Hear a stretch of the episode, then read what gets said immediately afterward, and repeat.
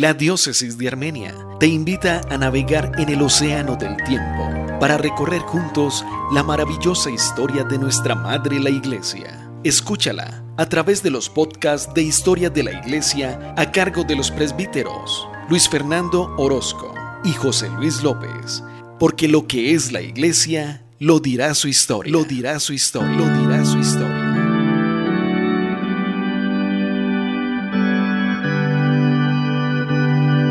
Buenas, un saludo para todos desde el programa de Historia de la Iglesia de la Diócesis de Armenia. Les habla el presbítero José Luis López, continuando con esta serie de podcasts que nos permiten acercarnos al maravilloso mundo de la historia, a esta travesía, a esta navegación de la barca de Pedro por las aguas procelosas, a veces serenas, de la historia de la humanidad, en la cual la Iglesia quiere ser instrumento de salvación para todos los hombres. Bienvenidos a este programa número 8, este podcast número 8, donde vamos a continuar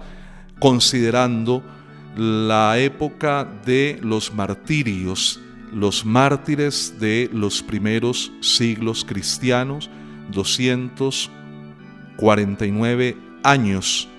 de persecuciones desatadas, sobre todo por parte del imperio romano, instigado a veces también por los judíos, por ciertos celos, por rivalidades, por fanatismos a veces religiosos que debemos evitar. Parte de este programa de la iglesia es entender que debemos evitar caer en ciertas actitudes fanáticas, fundamentalistas, que hacen daño, que lastiman, que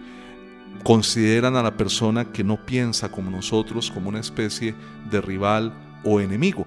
Fueron 249 años de persecuciones, comenzando hacia el año 64 de nuestra era por parte del emperador Nerón y que terminaron por allá,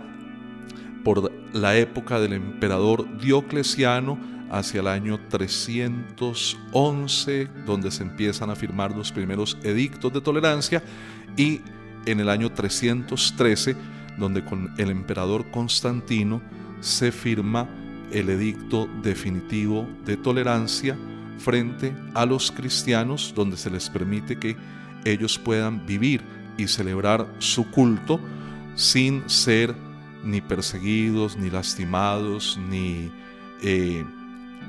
hostigados por vivir esta fe. Sean todos bienvenidos. La vez anterior habíamos terminado con el emperador Adriano. Habíamos mostrado cómo también en la época de este emperador hispano famoso, su columna de Trajano allá eh, en la ciudad de Roma, y cómo bajo el emperador Trajano había sufrido el sacrificio Ignacio de Antioquía el gran obispo Ignacio, famoso por sus cartas, por sus escritos, por su enseñanza, por su eclesiología, que nos heredan un testimonio muy bello de la organización jerárquica de la iglesia, de los obispos, los presbíteros, los diáconos, de la obediencia del pueblo fiel a sus pastores, pues Ignacio de Antioquía había padecido padeció el martirio aproximadamente entre el año 112 y 117 en época del el emperador Trajano. Posteriormente va a aparecer otra figura relevante y es Justino Mártir, este gran apologista de la fe. Cuando decimos apologista estamos hablando de un defensor. Una apología es una defensa. Justino es un personaje relevante, relevante en la historia de la iglesia porque es uno de los pioneros en elaborar un diálogo entre la fe y la razón. Es uno de los autores que empieza a colocar la filosofía griega en contacto con la fe cristiana y a mostrar cómo la fe cristiana vendría a ser la verdadera y definitiva filosofía. Un hombre muy inquieto desde joven, había trasegado por distintas escuelas filosóficas, con los pitagóricos, con los platónicos, y al encontrar el cristianismo siente que ha encontrado por fin la verdadera filosofía, se convierte al cristianismo y por su elocuencia, por su formación intelectual, por ese recorrido que la filosofía le ha otorgado, se convierte frente a los perseguidores de la iglesia, frente a los instigadores de la fe cristiana, se convierte en un gran defensor. Recordemos, ya lo habíamos afirmado en el podcast anterior, que el cristianismo en sus comienzos era una religión, podríamos decir, clandestina, que nos reuníamos a puerta cerrada a celebrar la Eucaristía, que era un banquete al que no podía asistir ninguna persona que no hubiese sido ya bautizada. Estamos hablando precisamente de los sacramentos de iniciación cristiana y solo podían participar de la Eucaristía aquellos que ya se habían convertido, que ya habían aceptado la fe y habían recibido el bautismo y se reunían en casas. Se reunían en casas a puerta cerrada, de una manera discreta y secreta. Pero como en la vida no falta tal vez ser imprudente, se había colado por ahí el rumor que los cristianos se reunían a comerse el cuerpo y la sangre de Cristo y otro le agregó que al parecer como que ese Cristo era un niño que ellos sacrificaban por aquello de tal vez el inmaculado, el que no tenía pecado. Eh, y claro, esto frente al imperio romano, que hay que reconocer el desarrollo que tiene el mundo del derecho, de las leyes en Roma, pues no venía bien, no venía nada bien la idea de una secta, porque en sus orígenes el cristianismo no pasa de ser una secta judía, no venía nada bien la idea de que estos eh, creyentes en esa nueva secta se reunieran a comer carne y sangre, a practicar la antropofagia, el canibalismo, y por eso eh, son perseguidos por varios de estos emperadores no solamente Trajano con la muerte de San Ignacio de Antioquía, sino que tenemos también a Adriano, que le sucede, que es heredero de la corona de Trajano, y luego viene Antonino Pío, que va a ser el emperador al cual Justino va a dirigir dos apologías, dos escritos en los que hace defensa de la fe y donde vamos a tener el primer testimonio escrito. Esto es importantísimo porque es la primera referencia histórica escrita que tenemos de cómo se celebraba la liturgia primitiva en la iglesia. Él explica cómo es la oración de la iglesia cristiana, cómo es el bautismo, cómo es que celebramos la Eucaristía. Al ser el primer documento histórico donde ofrece información detallada, por lo menos que se conserve, estamos hablando de mediados del siglo II de nuestra era, se ha convertido en el instrumento a partir del cual cuando se hizo la reforma litúrgica en el Concilio Vaticano II, para este documento del el Concilio Vaticano II, esta constitución Sacrosantum Concilium acerca de la liturgia en la iglesia, los padres conciliares se fundaron sobre todo en el testimonio de Justino Mártir para elaborar esta reforma para el nuevo misal romano, para quedarnos con la quinta esencia de lo que es la Eucaristía, tal vez para quitar de este rito maravilloso cosas que pues se habían ido como adhiriendo con el tiempo, pero que eran innecesarias y si queríamos volver a las fuentes, si queremos hacer una renovación de la iglesia que en el fondo es una un retorno a los orígenes, a lo prístino de la iglesia, entonces el testimonio apologético de Justino Mártir fue el documento que sirvió para esta renovación litúrgica que constituye el Concilio Vaticano II y que sin duda ha sido un don maravilloso para la Iglesia. a Justino Mártir le debemos este bello testamento, esta herencia, esta enseñanza y ha pasado como uno de los grandes defensores de la fe, como un gran apologista. Sin embargo, pudieron más las intrigas, los comentarios, la mala prensa y terminó siendo sacrificado en época del emperador Marco Aurelio, que extrañamente, porque Marco Aurelio es un emperador filósofo, es un hombre eh, lleno de sabiduría, de unos escritos muy bellos, las meditaciones de Marco Aurelio son un libro que recomiendo como lectura para la vida, para la transformación del ser a partir de la filosofía. Marco Aurelio, eh, que gobernó Roma entre el año 161 y el año 180, escribe sus meditaciones, sus consejos, sus reflexiones en esta bella obra llamada Las Meditaciones de Marco Aurelio. Y pues lamentablemente lo acompaña eh, el lunar, por decir así, del sacrificio de Justino, que pues no fue directamente por manos del emperador, sino de uno de los administradores de su imperio, pero eh, lamentablemente sucede en la época del emperador Marco Aurelio que Justino es decapitado. También es eh, recordada durante esta época la muerte de Santa Cecilia, patrona de los músicos. Un saludo para todos los músicos. Santa Cecilia es su patrona, que también fue herida con la espada en el cuello. Aunque algunos extienden su muerte hacia la época del el emperador Alejandro Severo. Después de Marco Aurelio va a gobernar su hijo Cómodo, en la época en que Cómodo gobierna el imperio, entre el año 180 y el año 192, famoso porque gustaba de ir a la arena a pelear con los gladiadores, eso lo recrea muy bien eh, la película Gladiador, como el emperador Cómodo le gustaba enfrentarse con los mm, gladiadores en la arena del el circo romano, pero eh, hay que aclarar que la película eh,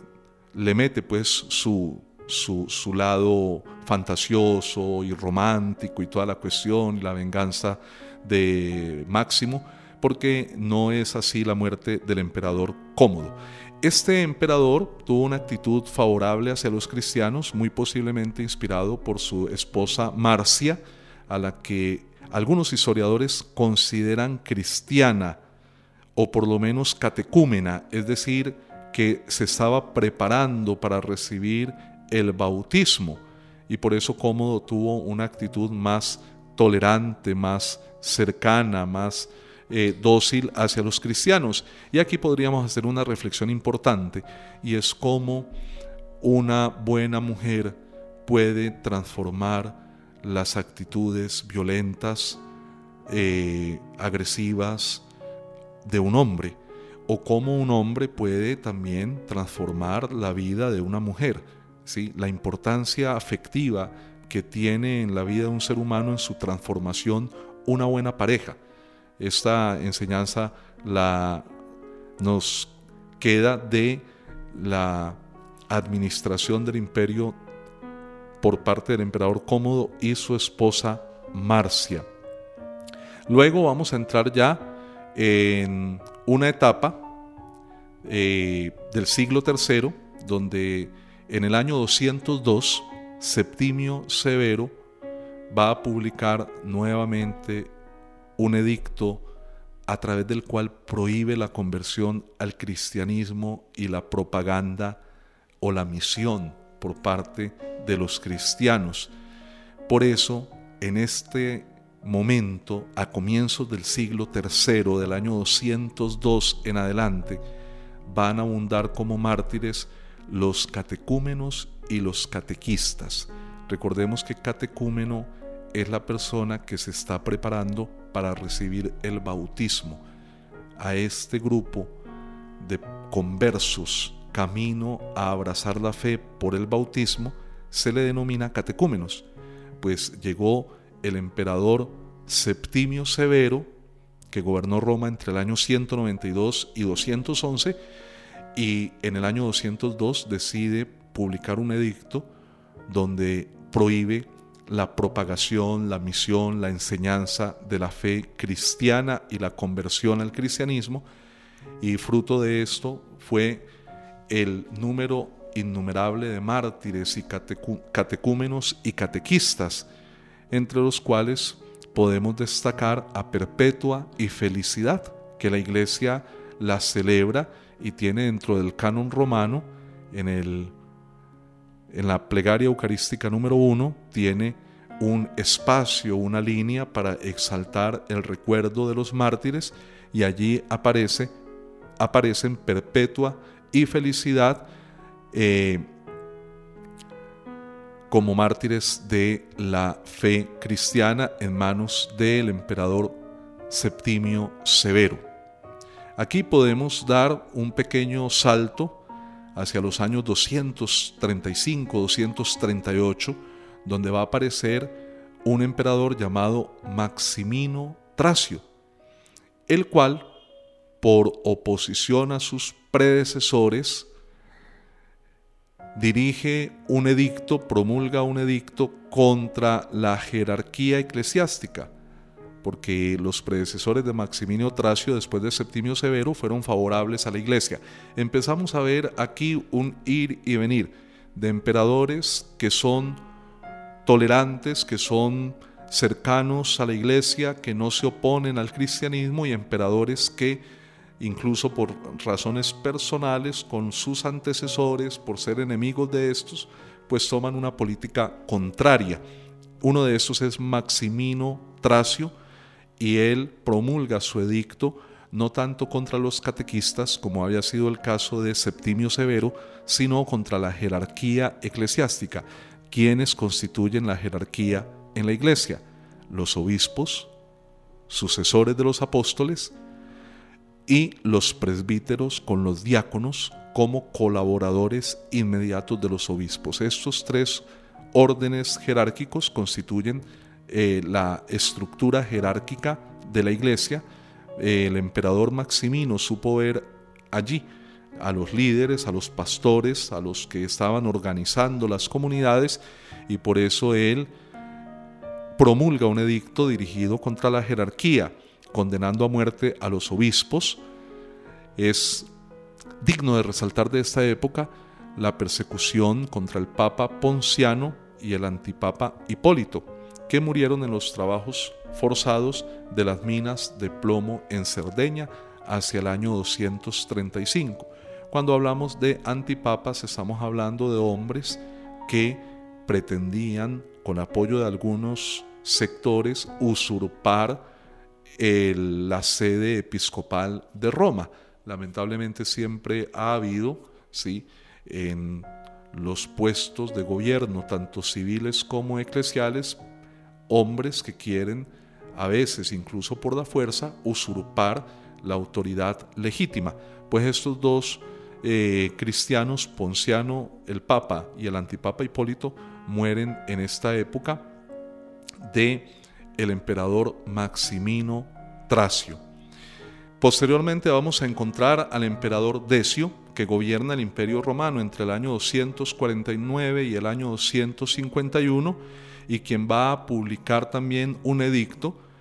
en el que no se presenta directamente como perseguidor de los cristianos. Fue una jugada demasiado astuta de parte de este emperador. Él no quiso hacerse la mala fama de perseguir a los cristianos, aunque sí era lo que pretendía, pero muy sutilmente él publica un edicto en el que se obliga a todos los ciudadanos, a todos, no únicamente a un sector o a un grupo, sino a todos los ciudadanos, a ofrecer un sacrificio propiciatorio a los dioses oficiales del imperio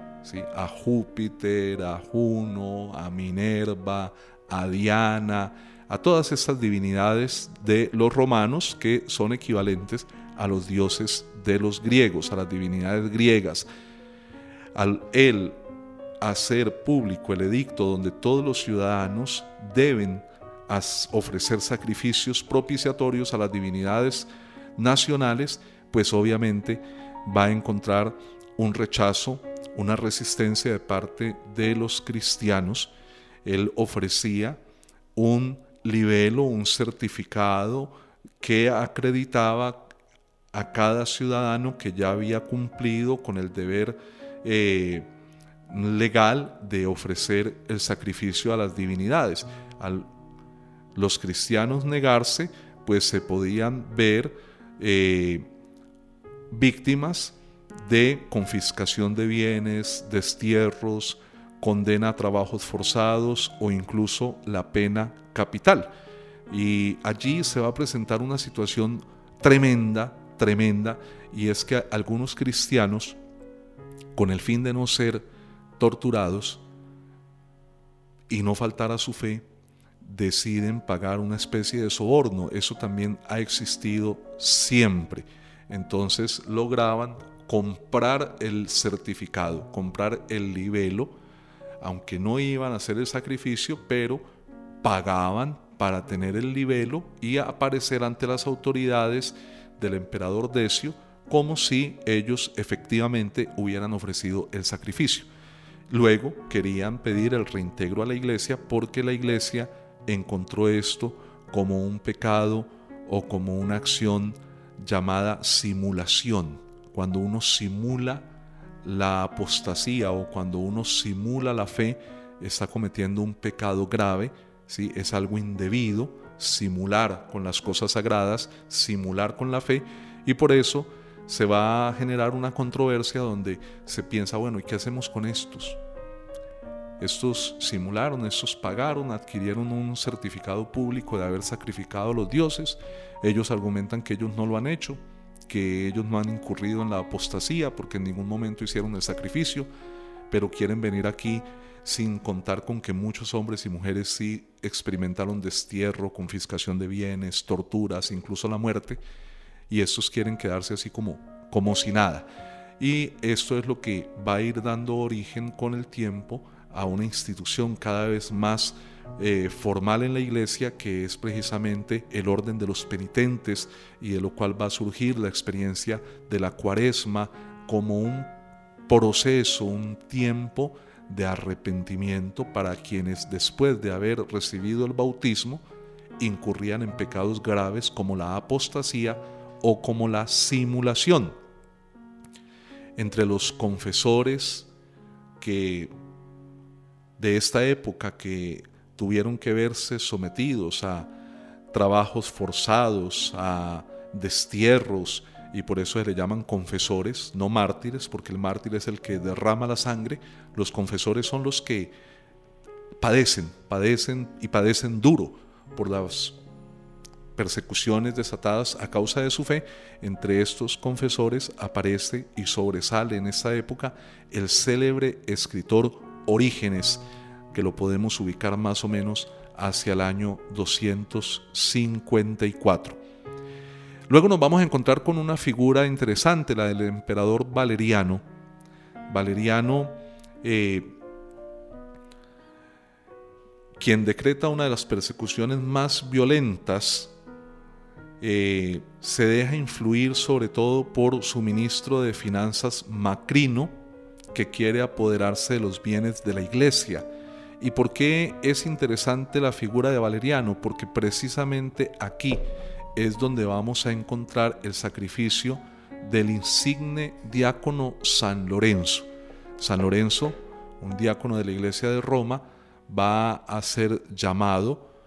y se le va a pedir que entregue los tesoros de la iglesia, porque precisamente era lo que quería Macrino y por eso coloca al emperador contra los cristianos y Lorenzo, al verse solicitado por el alcalde de Roma a entregar los bienes de la iglesia, le pide tres días. Le dice, dame tres días para reunirlos y se le concede este periodo y a los tres días San Lorenzo llega nuevamente y se presenta con los pobres los más pobres, los enfermos, los leprosos, los ciegos, los cojos, todos los lisiados, todas las personas que se veían en situación de vulnerabilidad y que la iglesia acompaña, que la iglesia consuela, que la iglesia ayuda. Le dice San Lorenzo, le señala a esta comunidad y le dice, estos son los tesoros de la iglesia. Y esos deben ser hoy los tesoros de la iglesia. Siempre la iglesia no debe ser una institución afanada por riquezas materiales, ni por lujos que riñen con la necesidad de tantas personas, ni por prestigios temporales. La iglesia debe ser la comunidad de los pobres. Recuerdo que el Papa Francisco una vez decía, quiero o deseo una iglesia pobre para los pobres. Y eso es lo que debe ser todavía la iglesia hoy. Todavía los obispos, los presbíteros, los diáconos, las comunidades religiosas deben tener en los pobres su único y más auténtico tesoro como testimonio para el mundo. Sirvió Lorenzo como testimonio para el mundo romano, tenemos que servir también nosotros como testimonio para un mundo que hoy también está profundamente descristianizado y alejado de el mayor tesoro que tenemos nosotros, que es precisamente los pobres. Esto le costó a Lorenzo el sacrificio, murió eh, de una manera muy cruel en una parrilla, ¿sí? murió quemado en una parrilla y ha constituido su testimonio una, un testamento perenne y se ha convertido en el patrono de todos los diáconos a quienes enviamos desde este podcast de Historia de la Iglesia un saludo y un abrazo grande. La última persecución general la vamos a encontrar con el emperador Diocleciano. Este es un gran organizador del imperio romano. Él decide dividir el imperio en dos partes, el imperio de Oriente, el imperio de Occidente. Eh, lo divide en cuatro prefecturas, las Galias, Italia, Ilírico y el Oriente, 14 eh, diócesis, 100 provincias, divide este gobierno de un único imperio en una especie de tetrarquía. Una tetrarquía es un gobierno de cuatro, donde este único imperio romano sería gobernado por dos Augustos. Un Augusto en la parte oriental, que es el propio Diocleciano, y un Augusto en la parte occidental, que es Maximiano. Cada uno de ellos va a tener un César, que sería luego su heredero como Augusto. El César de la parte oriental, es decir, de Diocleciano, va a ser Galerio. Y el César de Maximiano en la parte occidental será un señor llamado Constancio Cloro, que es el papá del futuro emperador Constantino, que allí las persecuciones a la iglesia van a terminar definitivamente, ¿sí? de esa manera pues tan general y universal. No faltaron luego algunos brotes y todavía hoy día se dan brotes de odio, pero de una manera tan general van a terminar hacia el año 313 con este señor hijo de Constancio Cloro al que debemos dedicarle eh, quizás un programa completo. Cuando eh, este emperador Diocleciano eh, cede a las presiones de su César Galerio, empieza nuevamente a desatarse una persecución violenta contra la iglesia que pasó por diversos estadios hasta que se convierte en una guerra de exterminio total. Y se dieron en las siguientes etapas. En el año 303, Diocleciano promulga un primer edicto de persecución general por el cual va a obligar a todos los cristianos a destruir los lugares de culto y a entregar los libros sagrados. Aquí es donde muchos cristianos van a conservar y proteger con su vida los textos, las cartas, los escritos. Recordemos que en ese tiempo no era tan popular, no era que uno iba a una librería, vendeme una Biblia y listo, vendeme tres, vendeme cinco Biblias. No, eran textos difíciles de adquirir porque se conservaban era en, copias, eh, a mano. Entonces estos rollos, estos papiros eran guardados con un celo por parte de los obispos, de los presbíteros, de los mismos cristianos. Y el emperador Diocleciano en el año 303 ordena que se confisquen para ser destruidos los libros sagrados y los cristianos obviamente prefirieron muchos dar la vida en lugar de entregar los textos. Y gracias a esta protección de este depósito de la fe es que nosotros hoy tenemos el canon completo de las sagradas escrituras. En el mismo año 303, Diocleciano va a sacar un segundo edicto en el cual va a obligar al clero a ofrecer sacrificios a los dioses. Nuevamente entendemos aquí los obispos, los presbíteros, los diáconos, bajo pena de encarcelamiento. Van a pillar por allá a un cristiano prendiendo fuego a este dicto y la condena es a morir quemado. Aquí tenemos también que decir algo a propósito de la historia de la iglesia. Como este cristiano que prendió fuego al edicto del emperador Diocleciano,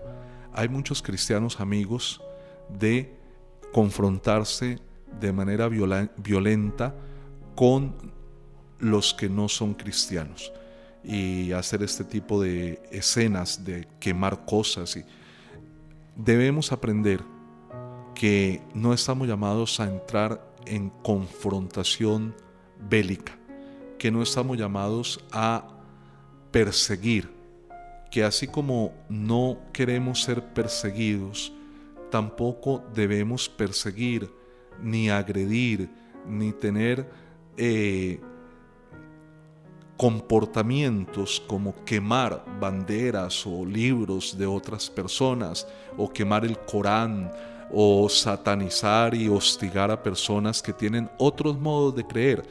Debemos aprender a proclamar el Evangelio de Cristo precisamente con la amabilidad, con la dulzura, con el perdón, sin necesidad de colocarnos agresivos porque en ese caso estamos cayendo en lo mismo en que en muchas ocasiones hemos lamentado. Luego va a sacar el emperador Diocleciano un tercer edicto, también en el año 303, por el cual obliga al clero a ofrecer sacrificios a los dioses bajo pena de muerte.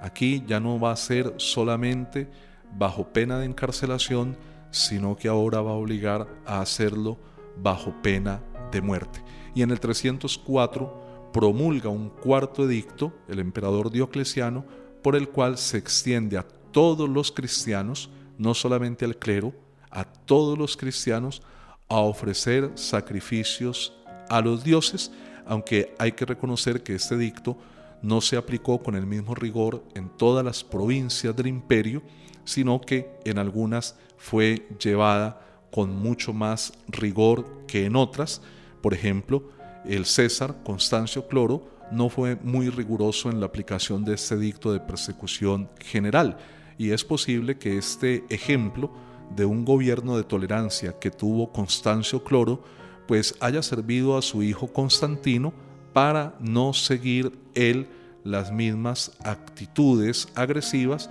y conceder finalmente en el año 313 un edicto de tolerancia en beneficio de toda la comunidad cristiana. Y a partir de ese momento la historia de la iglesia se va a enrutar por nuevos mares donde ya se va a dar una cercanía, se va a estrechar un vínculo entre el Estado, el imperio y la iglesia y eso pues obviamente va a traer cosas positivas para la historia de la iglesia, para la constitución y organización de la iglesia, pero también otras cosas tal vez menos bondadosas, porque muchos de los vicios tal vez de las conductas políticas del imperio romano de alguna manera van a entrar en el ambiente eclesial y pues van a conducir a confundir el reino de Dios que ha traído Jesucristo